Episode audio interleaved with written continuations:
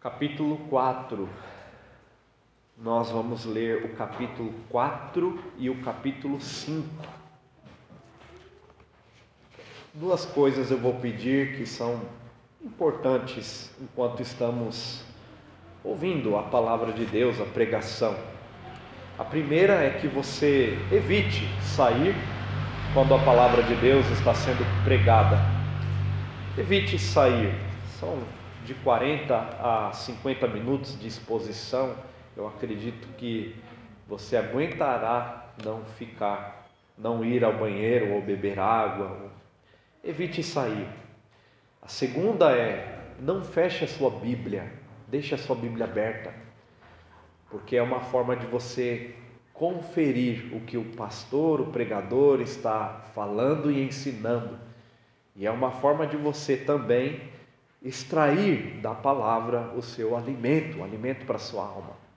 Então, vamos ler capítulo 4 e capítulo 5. Depois dessas coisas, olhei e eis não somente uma porta aberta no céu, como também a primeira voz que ouvi, como de trombeta, ao falar comigo, dizendo: Sobe para aqui, e te mostrarei o que deve acontecer depois dessas, destas coisas. Imediatamente eu me achei em espírito, e eis armado no céu um trono e alguém e no trono alguém sentado. E esse que se acha sentado é semelhante no aspecto de pedra de jaspe e de sardônio, e ao redor do trono há um arco-íris semelhante no aspecto de esmeralda. Ao redor do trono há também vinte e quatro tronos, e assentados neles vinte e quatro anciãos vestidos de branco em cujas cabeças estão coroas de ouro. Do trono saem relâmpagos e vozes e trovões, e diante do trono ardem sete tochas de fogo, que são os sete Espíritos de Deus.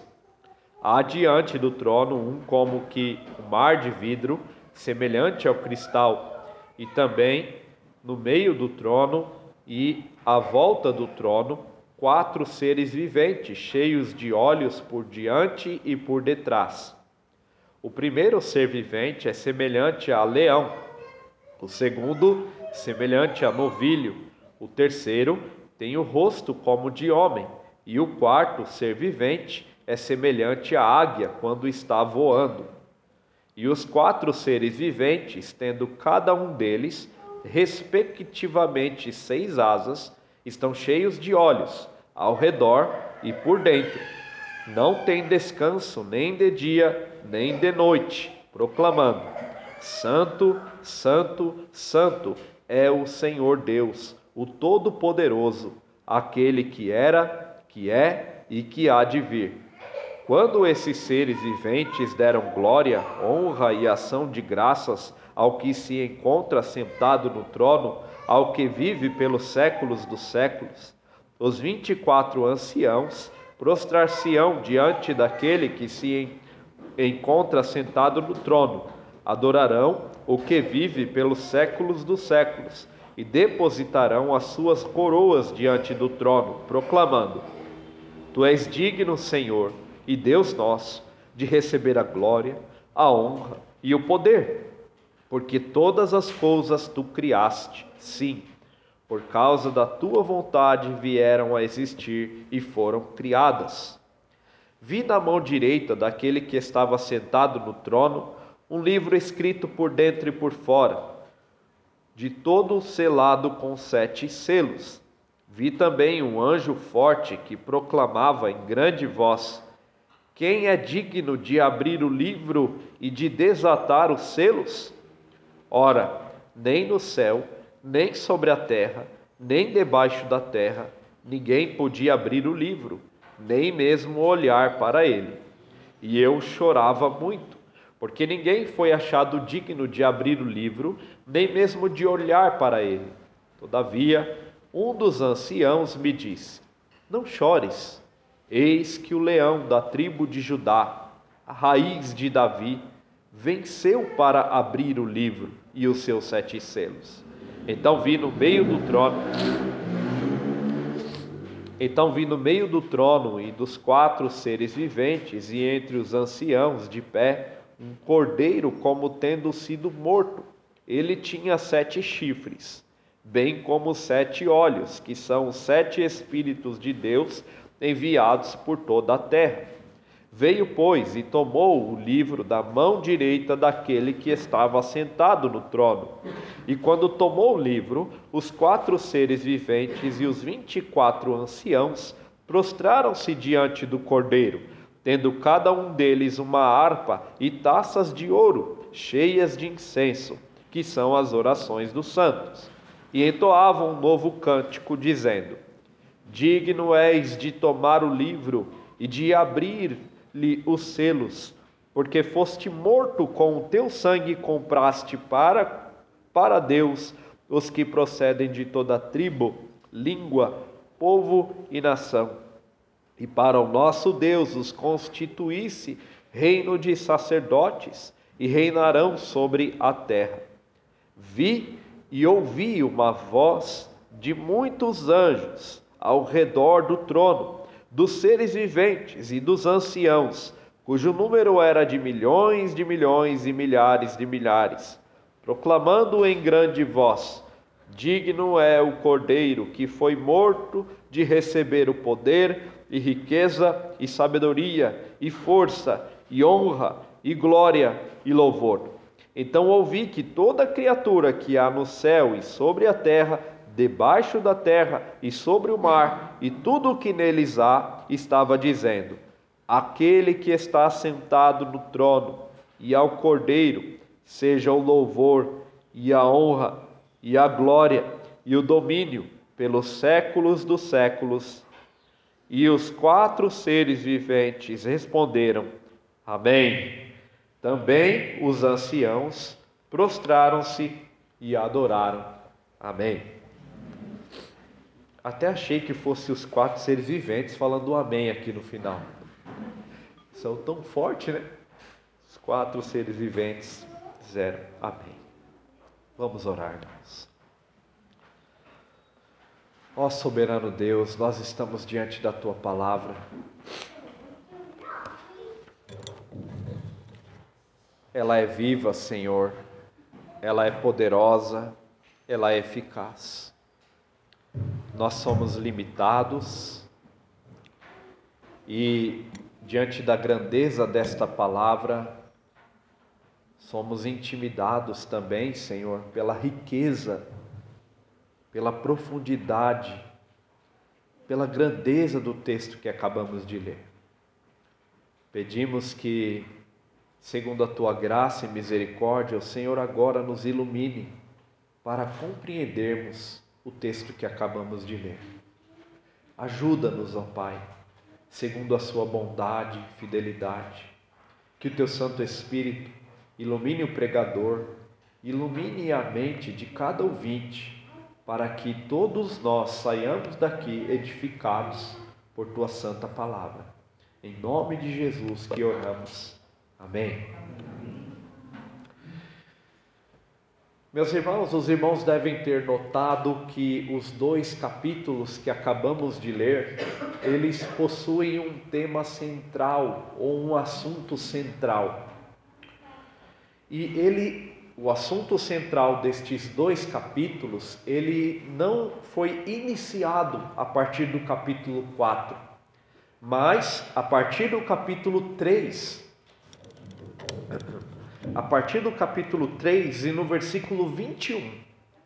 Jesus então, a igreja de Laodiceia, ele promete ao vencedor dar, assentar-se com ele no trono assim como também ele venceu e se assentou com seu Pai no seu trono. Veja que o tema central dos dois próximos capítulos é de fato o trono. O trono aparece aqui nesses dois capítulos cerca de 17, mas para ser exato mesmo, 17 vezes. 17 vezes a palavra trono aparece nestes dois capítulos, sendo então um tema central nestes dois capítulos. Mas a palavra trono, ela não só é um tema central no capítulo 4 e no capítulo 5 de Apocalipse, como também é em todo o livro de Apocalipse. O termo então vai aparecer 44 vezes em todo o livro de Apocalipse, sendo então o trono de fato um tema central, ou um dos temas centrais no livro de Apocalipse. Por que então o trono, irmãos, ele é descrito aqui como um tema central no livro? Porque certamente, irmãos, é do trono de Deus que Deus, o Pai e o seu Filho governam todas as coisas. O Pai e o Filho governam do seu trono todas as coisas de modo absoluto, perfeito e permanente. Vejam, queridos irmãos, pode abaixar um pouquinho? Precisa. O trono, então, irmãos, ele mostra-nos a soberania e a grandeza de Deus, o Pai. Acho que agora desligou.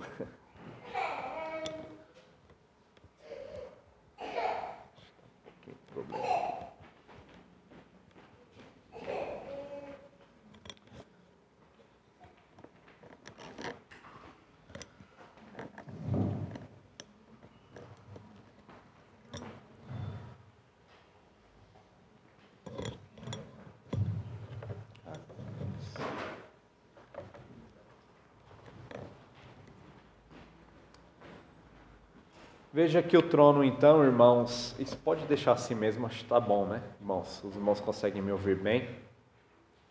Vejam, queridos irmãos, que o trono, então, ele é, uma, é um tema central no livro de Apocalipse, como estava dizendo. Embora, irmãos, muitos de nós ainda acreditem ou acredite que o trono não é um tema central na, no Novo Testamento. E esta verdade, ela pode ser declarada e vista nas nossas próprias canções. Quando no Antigo Testamento, um dos temas centrais era o altar. Por que o altar era um tema central, ou um dos temas centrais no Antigo Testamento? Porque era no altar de Deus que os animais eram sacrificados. No altar de Deus, os animais eram sacrificados em oferta a Deus. Mas no Novo Testamento, Jesus, sendo o Cordeiro de Deus, ele morre no altar de Deus. E o tema central do Novo Testamento deixa de ser o altar e passa a ser o trono. Porque Jesus já morreu no altar, ele se sacrificou no altar de Deus e então consumou toda aquela figura do Antigo Testamento na cruz. E agora Jesus deixa o altar, ressuscita e se assenta em seu trono, de tal forma que o tema, um dos temas centrais do Novo Testamento, então, é o trono. Mas nós, por vezes, somos é, endurecidos em entender que o trono é um tema central no Novo Testamento e não mais o altar. E isso pode ser visto, irmãos, em muitas das nossas canções. Nós cantamos, cantamos e pedimos: quero deixar tudo no teu altar, eu quero me sacrificar no teu altar, quero oferecer a minha vida no teu altar. O altar não é, irmãos, definitivamente mais um tema central no Novo Testamento. Agora, nós nos oferecemos a Deus diante do seu trono, nós deixamos a nossa vida diante do seu trono. E quando oferecemos a nossa vida em sacrifício a Deus, nós não a oferecemos em um altar, mas como o apóstolo Paulo diz que nós oferecemos em sacrifício vivo, santo e agradável. Não há mais sacrifício é, vicário ou sacrifício é, cruento de sangue, não há mais. O que nós podemos ver então em Apocalipse é Deus e o Cordeiro no seu trono, governando soberanamente toda a criação e manifestando então a sua redenção e o seu juízo. É isso que nós vemos nos dois capítulos que lemos. Deus e o Cordeiro em seu trono, governando soberanamente a criação e manifestando a sua redenção e o seu santo juízo. No capítulo 4, então, a primeira visão que temos é do Deus o Pai assentado no trono, como sendo juiz e redentor. O Pai assentado em seu trono, como sendo juiz e redentor. Veja que a mesma voz que aparece lá em Apocalipse 1:10. Achei-me em espírito no dia do Senhor e ouvi por detrás de mim grande voz, como de trombeta. É a mesma voz que aparece aqui no capítulo 4. Depois destas coisas, ou seja, depois das cartas que o Senhor me ordenou escrever às sete igrejas, eu olhei e eis não somente uma porta aberta no céu, como também a primeira voz que ouvi, como de trombeta, ao falar comigo, dizendo: Sobe para aqui e te mostrarei o que deve acontecer depois destas coisas. Agora, o Senhor vai mostrar a João uma visão diferente da que nós vimos nos primeiros três capítulos. Nos primeiros três capítulos de Apocalipse, nós vemos que o Senhor escreve as sete igrejas da Ásia. Mas agora a visão ela vai ser diferente. O Senhor então vai mostrar a ele as coisas que devem acontecer, ou seja, que elas são certas que acontecerão. E é o próprio Deus que aponta os acontecimentos futuros do reino do Messias, que foi inaugurado já com a sua morte e ressurreição. As coisas que devem acontecer são as coisas que marcariam então os últimos dias. Os últimos dias que se iniciaram com a morte e ressurreição de Jesus e com a descida do Espírito Santo. Abram comigo em Atos capítulo 2, versículo 17. Sem fechar o texto de Apocalipse, deixe marcado.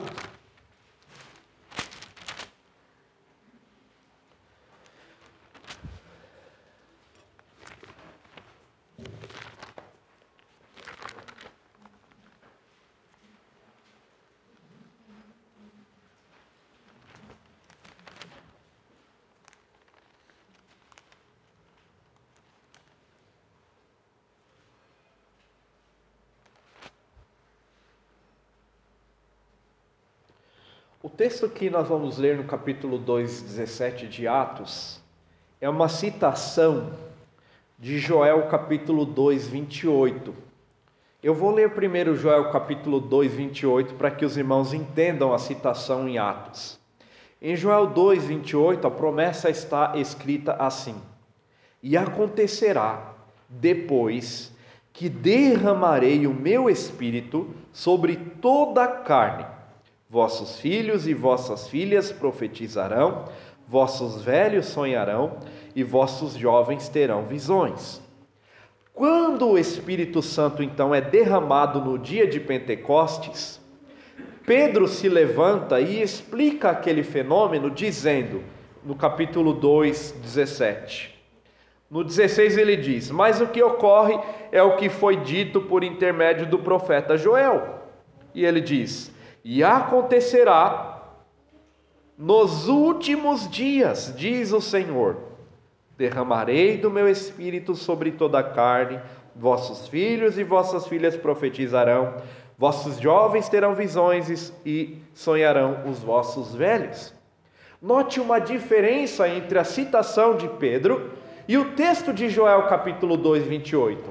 Pedro diz que acontecerá nos últimos dias. Esta expressão não aparece em Joel capítulo 2, 28. Mas por que então Pedro está dizendo que a descida do Espírito Santo marcou o período dos últimos dias? Porque tudo já estava cumprido. Jesus já havia morrido e ressuscitado. E agora o sinal de que os últimos dias de fato haviam sido inaugurados é que o Espírito Santo desceu como última promessa. Então vejam, irmãos, que de fato, quando Jesus ele diz a João: "Eu vou te mostrar o que deve acontecer depois dessas coisas". As visões que João terá a partir do capítulo 6 são as visões dos últimos dias, que foram inaugurados a partir da descida do Espírito Santo, quando Jesus então ele morreu e ressuscitou e enviou a promessa do seu Espírito Santo. O que João vai ver aqui a partir do capítulo 6 são as visões dos últimos dias que já estamos vivendo e que os homens do passado também já viveram. Então, os últimos dias eles abrangem desde a vinda de Jesus e a descida do Espírito Santo até a segunda vinda dele, quando ele consumará todas as coisas. Da mesma forma, então, irmãos, que a primeira sessão ela foi inaugurada, a primeira sessão de Apocalipse com a visão do cordeiro, se você notar no capítulo 1, versículo 9 em diante, João vê Jesus glorificado.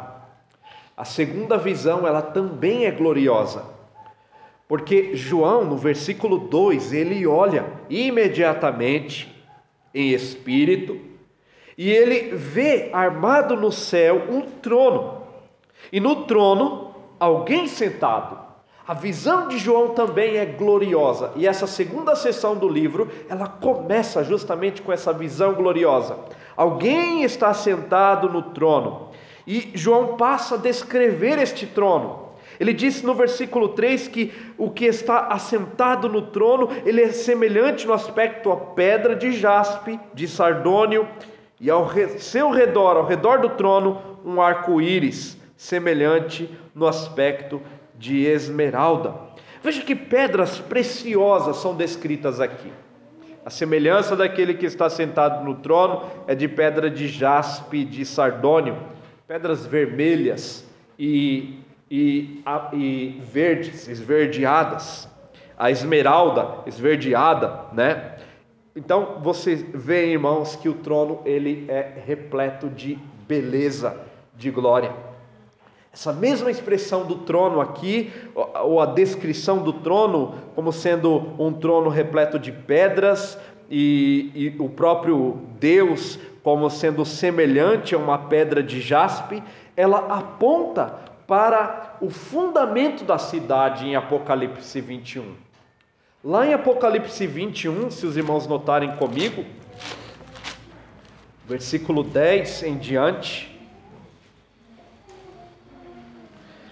diz que e me transportou em espírito até uma grande e elevada montanha e me mostrou a santa cidade, Jerusalém, que descia do céu da parte de Deus, a qual tem a glória de Deus, e o seu fulgor era semelhante a uma pedra preciosíssima, como pedra de jaspe, cristalina. Tinha grande e alta muralha doze portas, e junto às portas doze anjos, e sobre elas nomes escritos, que são os nomes dos doze tribos dos filhos de Israel. No versículo 18 diz: A estrutura da muralha é de jaspe, e também a cidade é de ouro puro, semelhante a vidro límpido. Vejam, irmãos, que a mesma imagem apresentada a João do trono é também a imagem da cidade, da Nova Jerusalém. O que, que isso significa? Nós não podemos tentar encontrar significados para é, cada uma das cores das pedras, ou cada uma das, da, das importâncias dessas pedras, mas que esta imagem está refletindo a glória daquele que se assenta no trono e também a glória da nova Jerusalém. Tanto a glória de Deus e do seu trono é uma glória que deve nos deixar admirados, quanto a glória da cidade, da nova Jerusalém, também deve ser uma glória que nos deixa admirados. Esta, esta descrição de pedras, então, é justamente para descrever a glória daquele que se assenta, a glória do seu trono e a glória da nova cidade. Nós servimos a um Deus glorioso, mas é um Deus glorioso que tudo também faz de modo glorioso e majestoso. Nós conhecemos aqueles filmes onde os reis gostam de esbanjar as suas riquezas. Eu gosto bastante de Senhor dos Anéis, né? Quem gosta, quem já assistiu, é, também é, vai ver que o livro, os livros e os filmes, eles são envoltos também em riquezas, né? É, o filme O Hobbit, para quem já assistiu, está envolto em riquezas, em tesouros, né? E quanto mais tesouros os reis possuíam, maior era descrita a glória e o poder deles. Deus aqui, ele também é descrito como o Deus que detém todo o poder e toda a glória. Ele está sentado em um alto e sublime trono. Mas note uma expressão interessante no versículo 3 que descreve o arco-íris. Ao redor do trono de Deus há um arco-íris semelhante no aspecto de esmeralda. De onde vem esse arco-íris e por que ele está aqui? Certamente, irmãos, o arco-íris faz menção e deve nos fazer lembrar do pacto que ele fez com Noé lá em Gênesis capítulo 9. E note que aquele pacto feito lá em Gênesis capítulo 9, ele era um pacto que Deus havia prometido ao homem que não destruiria mais a terra com água, com dilúvio. Mas isso não significa que Deus não mais aplicaria o seu juízo. Ele não aplicaria o seu juízo com água, com chuva, mas ele continuaria aplicando o seu juízo em, em Gênesis capítulo 9, e é isso que o arco-íris deve nos fazer lembrar, Deus havia executado o seu juízo sobre os ímpios e purificado a terra. Mas Deus também havia salvo o homem Noé e a sua família. Da mesma forma que o arco-íris ele aponta para o juízo de Deus sobre os ímpios, também aponta para a sua fidelidade em preservar os justos no dia da tribulação. E é justamente isso que vamos ver em todo o livro de Apocalipse. Deus executando o seu juízo sobre os ímpios e preservando os seus justos até a nova Jerusalém, onde então a terra será totalmente purificada, como foi nos dias de Noé. O arco-íris aqui então, ele não está, irmãos, é, ele, não, ele não está sem nenhum propósito existe um propósito de João ver o arco-íris. Deus então ele manifestará o seu juízo, mas também manifestará a sua misericórdia. E é isso que nós vamos ver em todo o livro de Apocalipse. Deus manifestando o seu juízo, mas Deus também manifestando a sua misericórdia do seu santo trono. Embora, irmãos, o reino de Deus é isso que devemos entender aqui, Deus assentado no seu trono. Embora o reino de Deus e o seu domínio ele seja superior ao reino e domínio dos homens e esteja separado do reino e do domínio dos homens, todos os acontecimentos descritos aqui em Apocalipse devem nos fazer lembrar que Deus ele está governando toda a história e levando toda a história para a sua consumação final. Não pensem, irmãos, que os acontecimentos, desde quando Jesus voltou, eles são acontecimentos aleatórios, sem propósitos. Não pensem assim. Deus está em seu trono, governando toda a história de modo soberano e levando esta história para sua consumação final. Devemos enxergar a história desta forma. O Deus, então, e sentado em seu trono, governa toda a história, está dirigindo essa história para a sua consumação final. Os próximos detalhes visão, da visão que é, João tem, eles são bastante curiosos aqui. No capítulo 4 em diante, ele vê ao redor do trono vinte e quatro tronos, e assentados neles vinte e quatro anciãos, vestidos de branco, cujas cabeças estão coroas de ouro. Note a similaridade deste detalhe com as promessas que Jesus fazia às igrejas vencedoras da Ásia. Note que eles estão assentados em tronos. Jesus prometeu que aquele que venceu, vencesse, no versículo 21 do capítulo 3, se assentaria com ele no seu trono. E a visão aqui no versículo 4 é justamente essa: 24 tronos, e assentados neles 24 anciãos. E como estavam esses anciãos? Vestidos de branco. Jesus falou que ao vencedor ele também daria vestiduras brancas. E estes anciãos já vestem vestiduras brancas. E o que eles têm na cabeça? Uma coroa de ouro. E Jesus também disse à igreja de Sardes, né?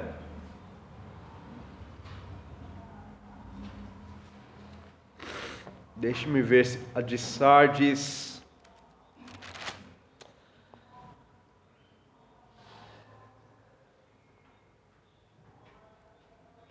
Jesus disse a uma das igrejas aqui, é, a uma das igrejas, que ela deveria guardar o que ela tinha, guarda o que tens. Aqui, a igreja de Filadélfia, no versículo 11: Conserva o que tens, para que ninguém tome a tua coroa. E é justamente isso que estes anciãos têm. Eles, eles têm uma coroa de ouro na cabeça. Agora, o número 24 é um número importante aqui. Por que são 24 anciãos? Não são 12, não são 5 ou 6. Por que são 24? Este número 24, ele deve ser dividido em dois. 12 e 12. Os irmãos se lembram que no Antigo Testamento eram 12 as tribos de Israel.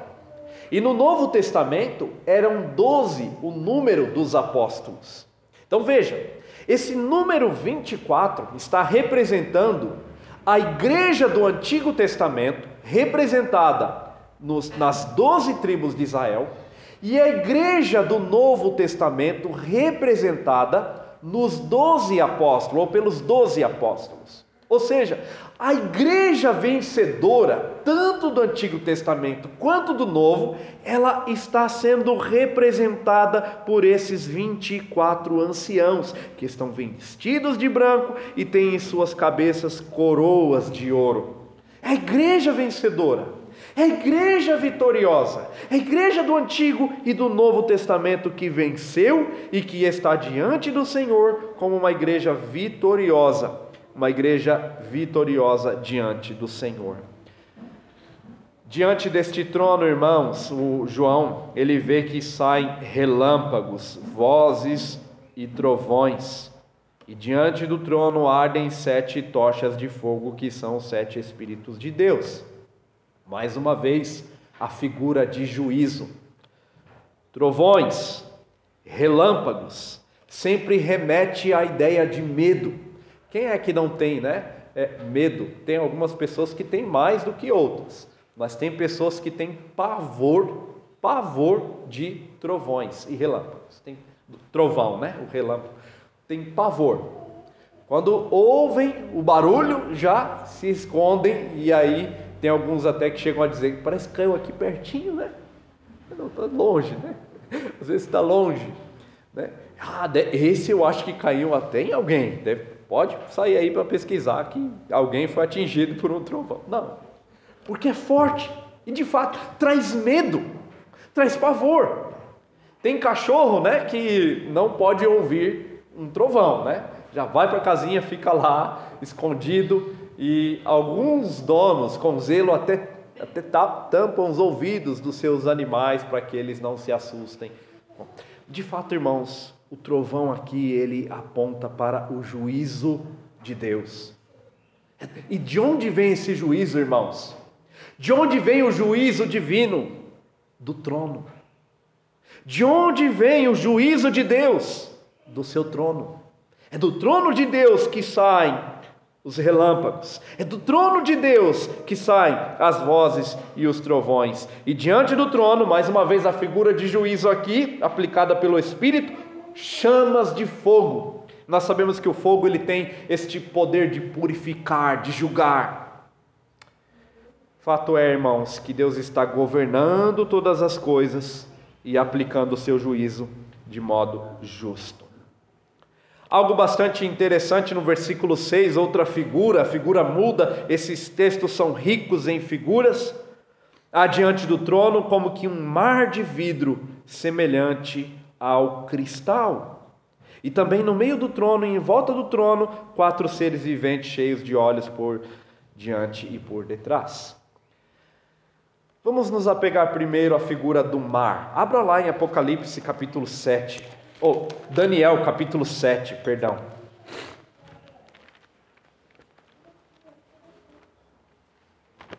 Daniel capítulo 7.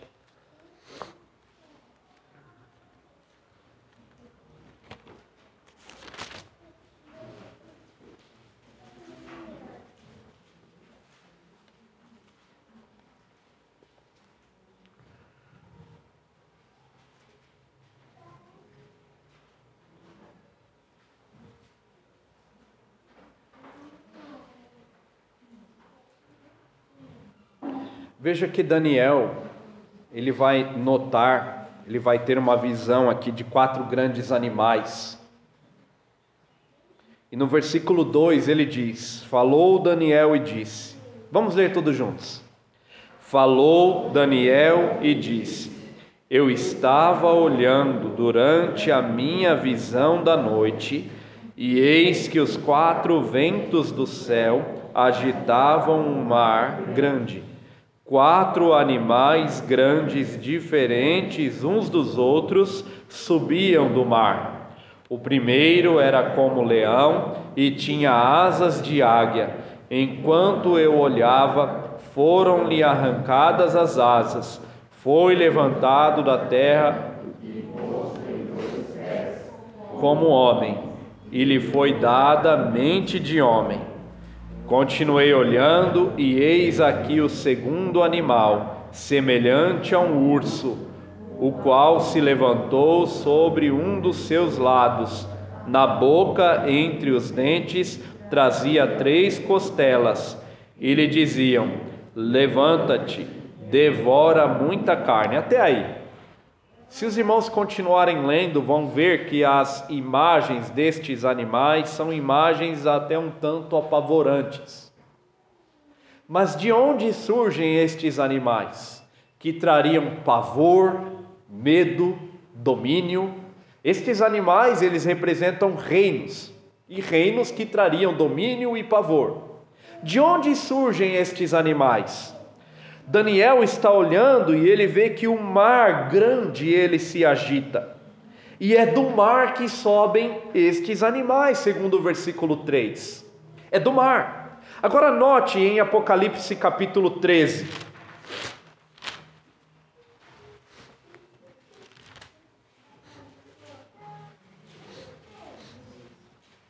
Vamos ler todos juntos. Apocalipse 13. Todos juntos o versículo 1. Vi emergir do mar uma besta que tinha dez chifres e sete cabeças, e sobre os chifres dez diademas, e sobre as cabeças nomes de blasfêmia. De onde surge a besta? Do mar. Veja que a ideia do mar aqui não é uma ideia de algo muito bom, muito animador. E de fato, irmãos, os povos antigos, e até em Isaías capítulo 51, 9, o Egito ele é descrito como um mal terrível que também surge do mar. E em, no Salmo 74, 13 diz que Deus ele vai trazer juízo sobre o mar também. O mar, então, é uma descrição de algo, de, de, de onde vem algo ruim, algo mal. Nós sabemos que os antigos, eles acreditavam que era do mar que surgiam grandes e terríveis animais colossais, que engoliam barcos inteiros. Nós sabemos e conhecemos essas histórias. Mas aqui, diante do trono de Deus, o que nós vemos? Vemos um mar de vidro, calmo, tranquilo. Nenhum perigo surge, surge deste mar de vidro. O que, que João quer nos ensinar aqui? O que Deus quer ensinar a João por meio dessa visão? Que quando Deus trouxer o seu juízo, quando Deus trouxer o seu reino e manifestar o seu reino total e finalmente, não haverá nenhum tipo de mal. O mar, de onde esperamos surgirem as coisas ruins e más, ele será como um mar de vidro diante do trono não haverá maldade, não haverá perigo, não haverá ameaças, porque o nosso Deus estará no seu trono governando todas as coisas, e o mar, ele será como um mar de vidro. E o que nós temos então nas figuras seguintes? Vemos aí, além dos anciãos, outros seres viventes.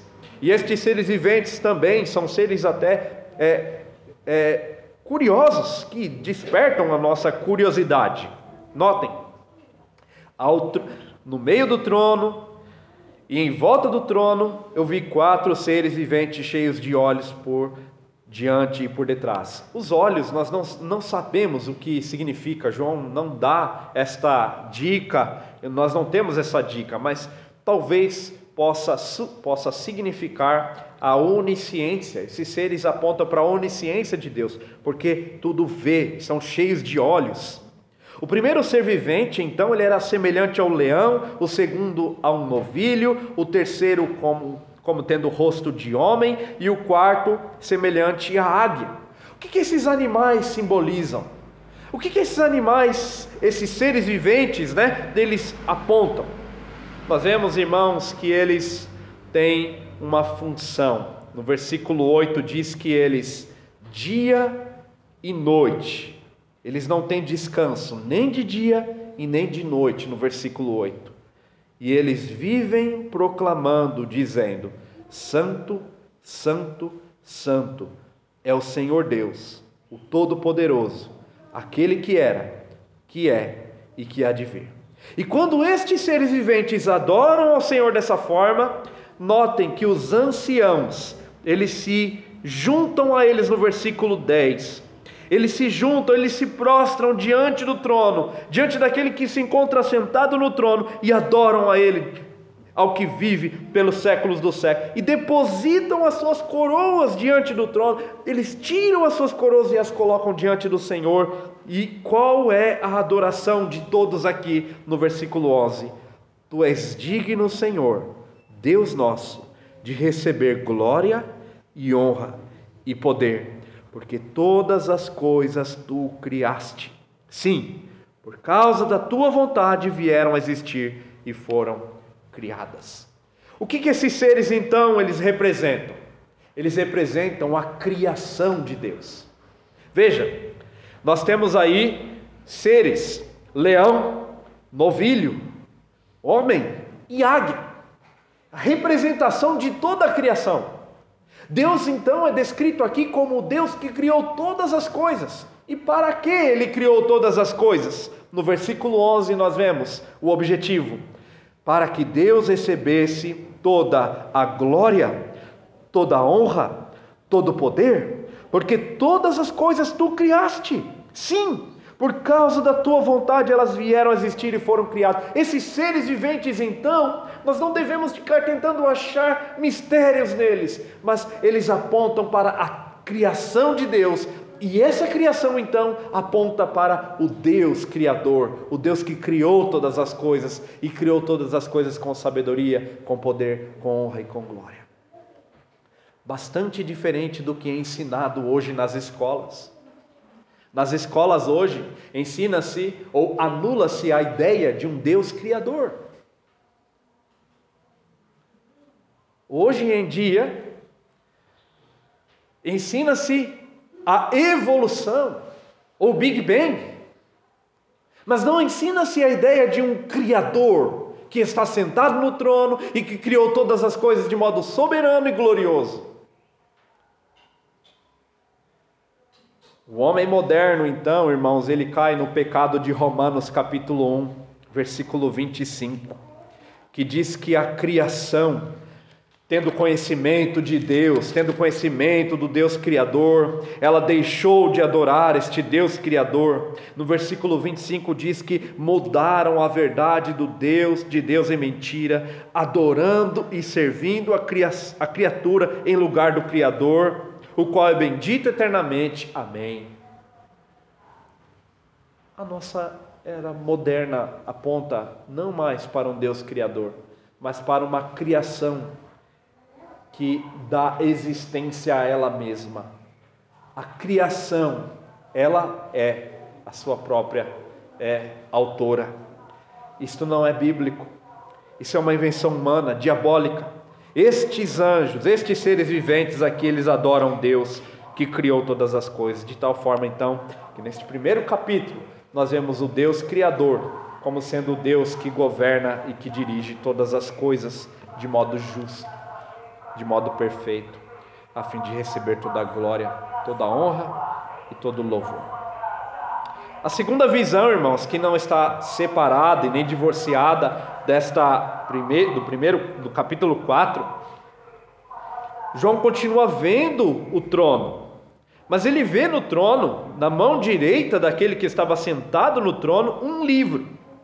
E este livro ele está escrito por dentro e por fora. Mas note que este livro, no versículo 1 do capítulo 5, ele está todo selado com sete selos. A ideia de sete em Apocalipse é a ideia de perfeição. Nós vimos sete igrejas, sete selos, sete trombetas. A ideia de sete apresenta então a perfeição.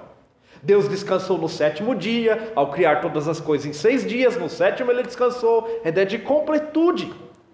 De tal forma então que este livro, ele está totalmente, completamente, perfeitamente selado, fechado, ninguém pode abrir. E João sabe disso.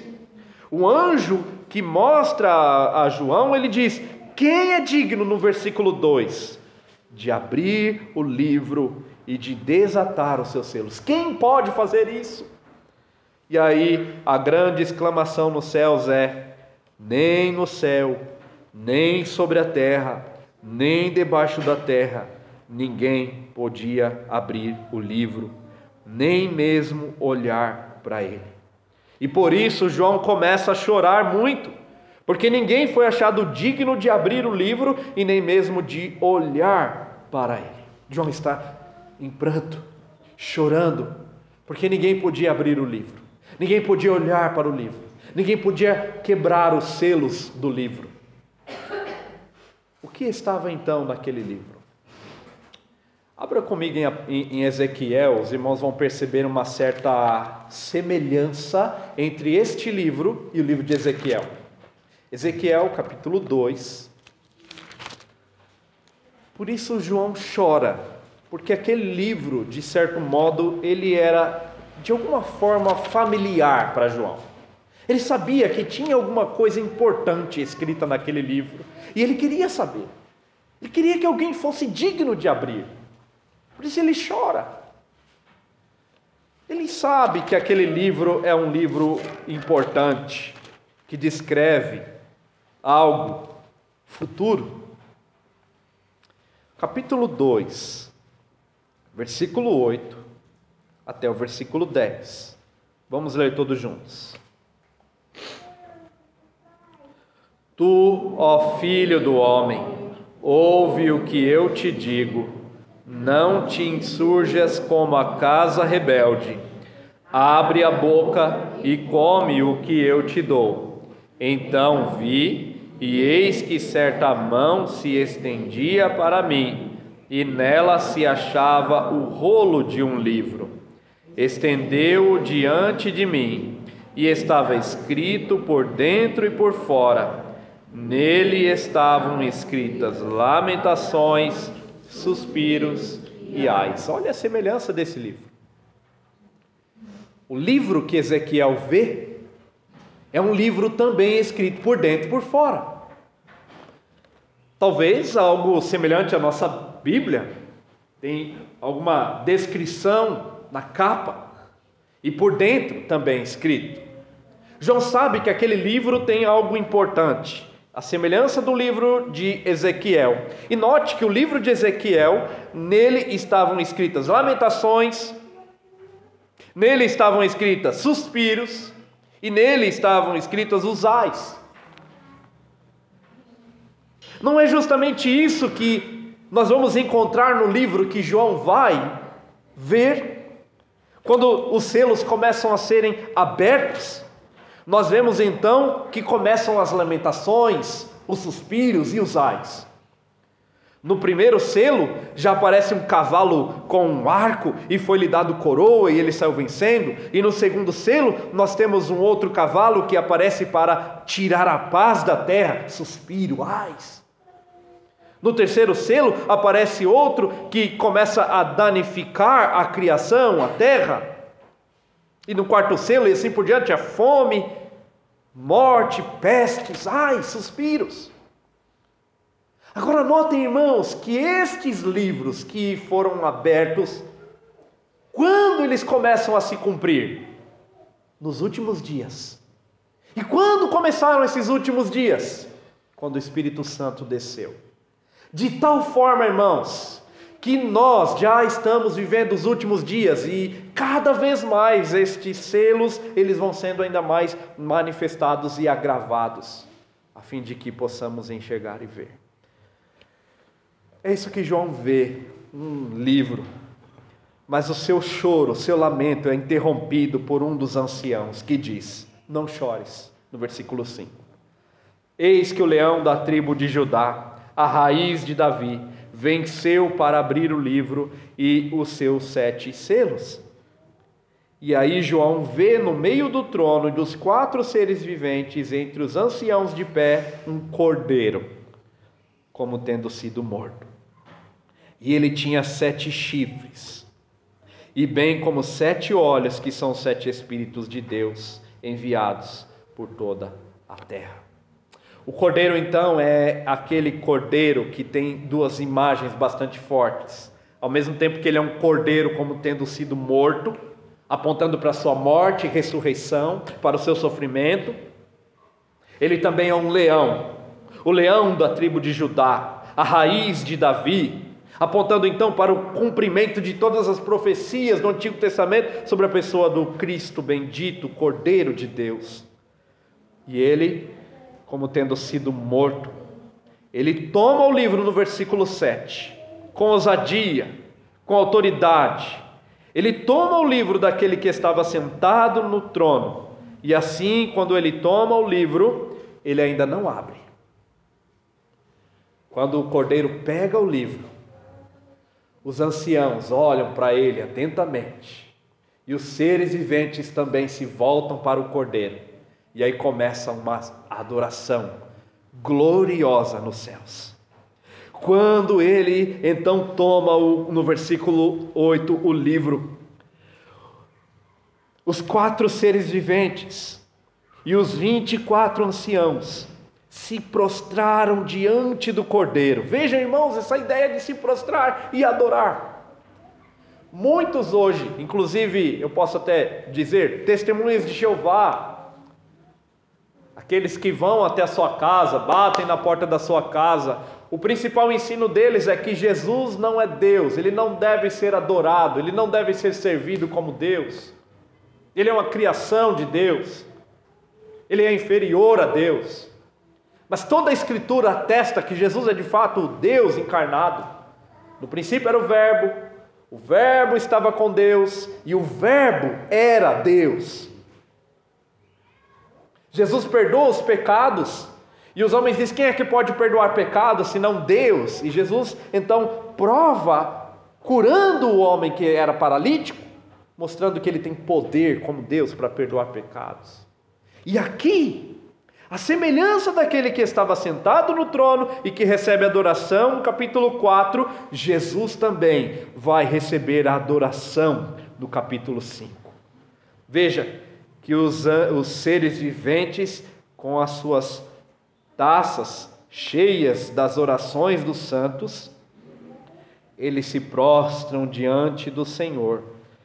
E o primeiro cântico entoado é o cântico da morte e da redenção.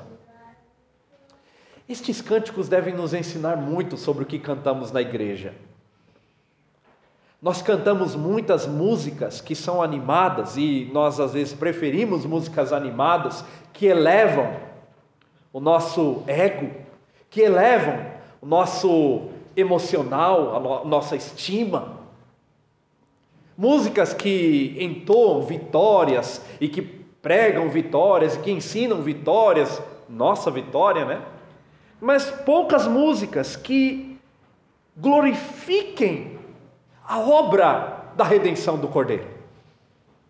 E justamente devemos aprender com isso aqui.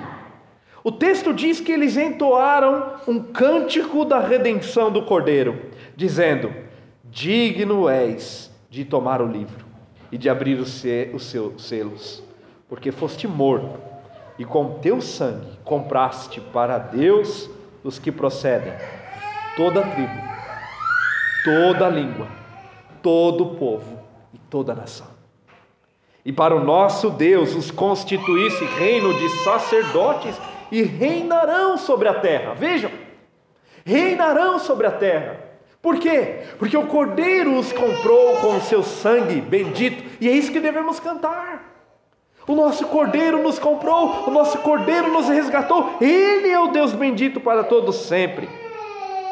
E depois dessa canção, da canção da redenção do Cordeiro, nós vemos muitos anjos se unindo à adoração. E olha, irmãos, essa imagem. Depois dos seres viventes e dos anciãos, outros muitos anjos, eles ao redor do trono, eles se unem.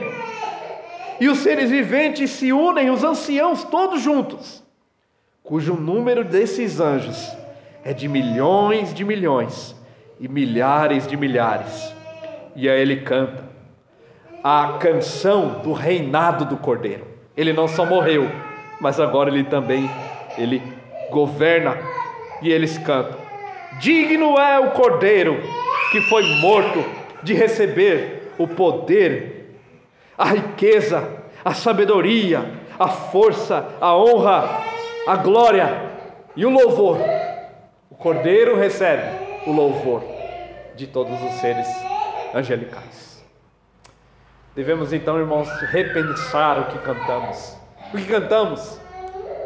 As nossas canções estão repletas da canção ao Cordeiro que venceu, que é digno. As nossas canções estão voltadas mais para as nossas necessidades pessoais. Notem que estes anjos, eles entoam a obra e a glória do Cordeiro, a obra e a glória daquele que venceu, a obra e a glória daquele que morreu. E por fim, irmãos, toda criatura vai se unir agora. Nós temos os anciãos e os seres, agora todos os anjos, e agora toda criatura se une no versículo 13. E então ouvi: toda criatura que há no céu e sobre a terra, e debaixo da terra e sobre o mar, e tudo que neles há, eles estavam dizendo: aquele que está sentado no trono e ao Cordeiro, a Ele sejam louvor, a honra, a glória e o domínio pelos séculos dos séculos. E aí todos os seres viventes respondiam: Amém. E também os anciãos se prostraram e adoraram. E o que nós podemos ver aqui é uma adoração como nunca, nunca vimos antes todos os seres adorando aquele que está sentado no trono, governando todas as coisas, e todos os seres adorando o Cordeiro que foi morto e que reviveu. Diante disso, querido irmão, devemos repensar o prazer que sentimos em adorar o Cordeiro aqui. Há pessoas que não sentem mais alegria em se reunir em culto e adorar, e cantar, e orar, e ouvir a pregação da palavra. O que você vai fazer no céu? Se você não tem prazer de adorar o Cordeiro aqui na terra? Lá no céu, nós vamos adorar o Cordeiro incessantemente. Não vai ser uma coisa chata, vai ser uma coisa gloriosa, como nunca vimos antes. Nós vamos ver a redenção do Cordeiro consumada e aplicada, de forma completa e absoluta. Não haverá mais mal, o mar será de vidro. Não haverá mais ameaças, não haverá mais guerras, mais pandemias, mais epidemias, não haverá. Nós estaremos diante do Cordeiro dizendo: Santo, digno, poderoso, toda glória, toda honra, todo louvor seja dada ao Senhor. Diante disso, irmãos, devemos pensar sobre o texto que acabamos de ler. Nós vimos que Deus está sentado no seu trono e governa todas as coisas. Devemos pensar a nossa, sobre a nossa perspectiva de governo. Por vezes nós vemos os acontecimentos atuais e tudo parece estar fora de controle. Tudo parece que está correndo fora de controle. O trem parece que já saiu dos trilhos. A coisa parece que não tem jeito, não tem solução. Mas não se esqueça, Deus está sentado no trono. Ele está governando tudo. Deus está sentado no trono governando a história para este último e grande louvor ao Cordeiro e a Ele. Tudo vai terminar ali. Tudo vai terminar com essa adoração. Tudo vai terminar quando estaremos diante do Senhor, adorando e servindo a Deus para sempre e eternamente. Diante disso, irmãos, não tema o futuro, ele está nas mãos do Deus que está no trono. Não tema o que poderá nos acontecer. Não tema o que está acontecendo, porque não fugiu do controle absoluto daquele que está no trono. Antes, louve e diga: O Senhor é digno, e eu sei que o Senhor está governando, e eu sei que todas as coisas vão terminar em louvor e em glória ao Senhor que é Deus e que é juiz. Amém. Amém. Senhor, te damos graças por tua palavra, Senhor. Ela é tão profunda, ao mesmo tempo tão consoladora. E te agradecemos, Senhor, porque podemos encontrar consolo nela. Ajuda-nos a te servir e a te adorar e a te bendizer com todo entusiasmo e alegria destes seres que acabamos de ler. Que não temamos os dias e o futuro que nos sobrevirá, mas que tenhamos sempre a certeza de que o Senhor governa sobre o seu trono, em nome de Jesus. Amém. Amém. Meus irmãos, em resposta à mensagem que ouvimos, vamos entoar um louvor ao Senhor em no 79.